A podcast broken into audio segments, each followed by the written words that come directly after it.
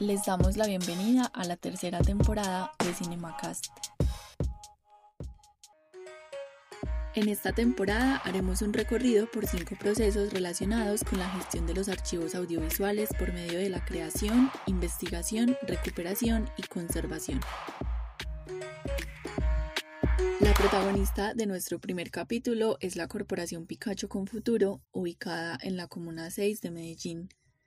Conversamos con Adrián Delgado, coordinador del Grupo de Comunicaciones Panorámica, quien junto a otros cinco jóvenes ha adelantado los procesos de recuperación, digitalización y resguardo del archivo audiovisual de la corporación.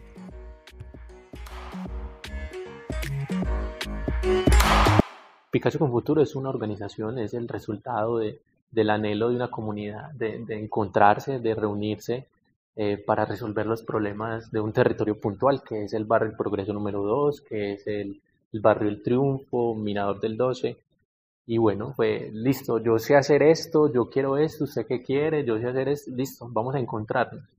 Entonces, en ese momento, entre los años 80 eh, y 90, bueno, puntualmente en el año 84, 1984, em, se reúnen diferentes grupos. Un poco también, eh, yo creo, en ese momento em, motivados por, por la iglesia, porque pues, hay que reconocer que la iglesia tuvo un papel fundamental en este territorio y también por la fundación social, que lo que hacía era invitar a esos grupos que ya existían a que se encontraran. Y, venga, es que ustedes tienen cosas en común y ustedes quieren lo mismo, mejorar las condiciones de vida de este territorio, pero entonces es usted sabe hacer esto, pónganlo a conversar y miren cómo hacen algo conjunto la corporación se consolida ya como una institución en el año 94, ya con personería jurídica y con el nombre Corporación Picacho con Futuro.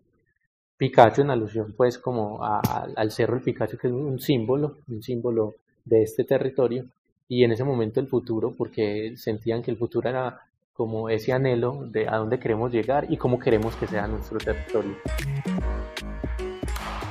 En los inicios de la corporación, un grupo de jóvenes interesados en comunicar lo que pasaba en el barrio conformaron con apoyo de la Fundación Social el colectivo Juventud Mía Comunicaciones.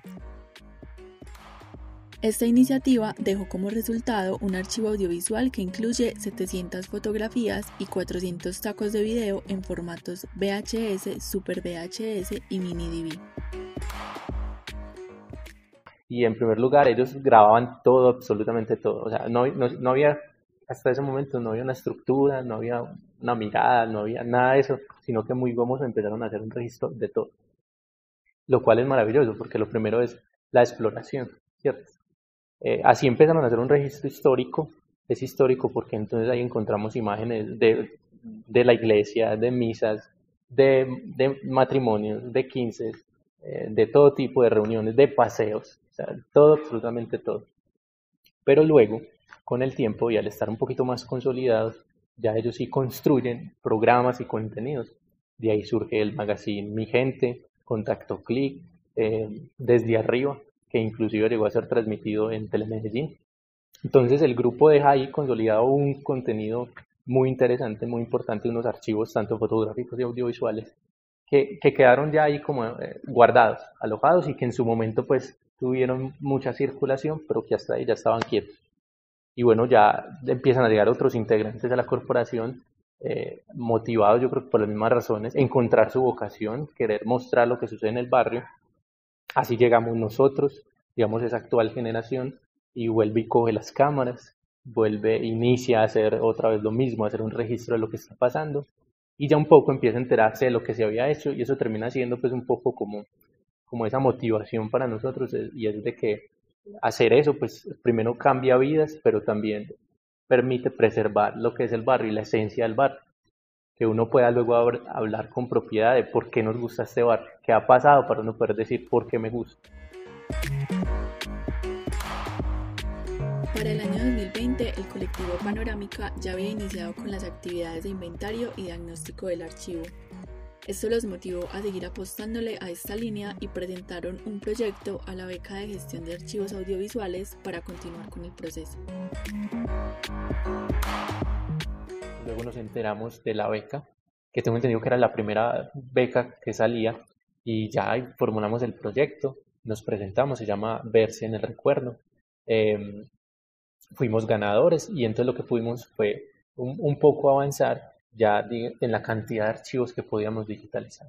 Em, y también reconocerle pues como la labor a los chicos que estaban ahí porque, porque eso es muy importante, porque es una inversión de tiempo muy significativa. Mi preocupación al principio era cómo, cómo va a estar yo, cómo van a estar los chicos, horas, eh, primero visualizando el material, luego de seleccionarlo, limpiándolo. Menos mal una chica pues, del grupo salió siendo una máquina para limpiar y eso limpia esos tacos pues, de manera impresionante. Entonces, entonces era reconocerles eso.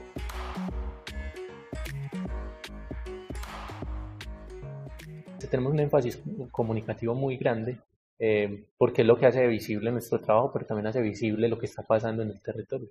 Entonces sí, usted en la corporación encuentra un montón de posibilidades escritas, visuales. Eh, nos falta explorar, no sé, otras líneas, pero, pero sobre todo en ese sentido y encuentran el centro de producción donde entonces tienen acceso pues como a, a las fotografías, a los tacos, todo el mundo tiene acceso a eso. La corporación Pikachu está ubicada en el barrio Progreso número 2. Estamos a dos cuadras de la última estación del Metro Cable Pikachu, entonces es muy fácil acceder. Y bueno, las puertas siempre están abiertas para todo aquel que quiera conocer nuestra historia y que pues también quiera aportar a lo que hacemos actualmente. Agradecemos a Adrián por conversar con la Cinemateca y gracias a ustedes por escucharnos. Recuerden que si quieren conocer más sobre los procesos culturales y sociales de la Corporación Picacho con Futuro y sobre su archivo audiovisual, pueden entrar a su página web www.picachoconfuturo.org. Les esperamos pronto en el segundo capítulo de la tercera temporada de Cinemacast.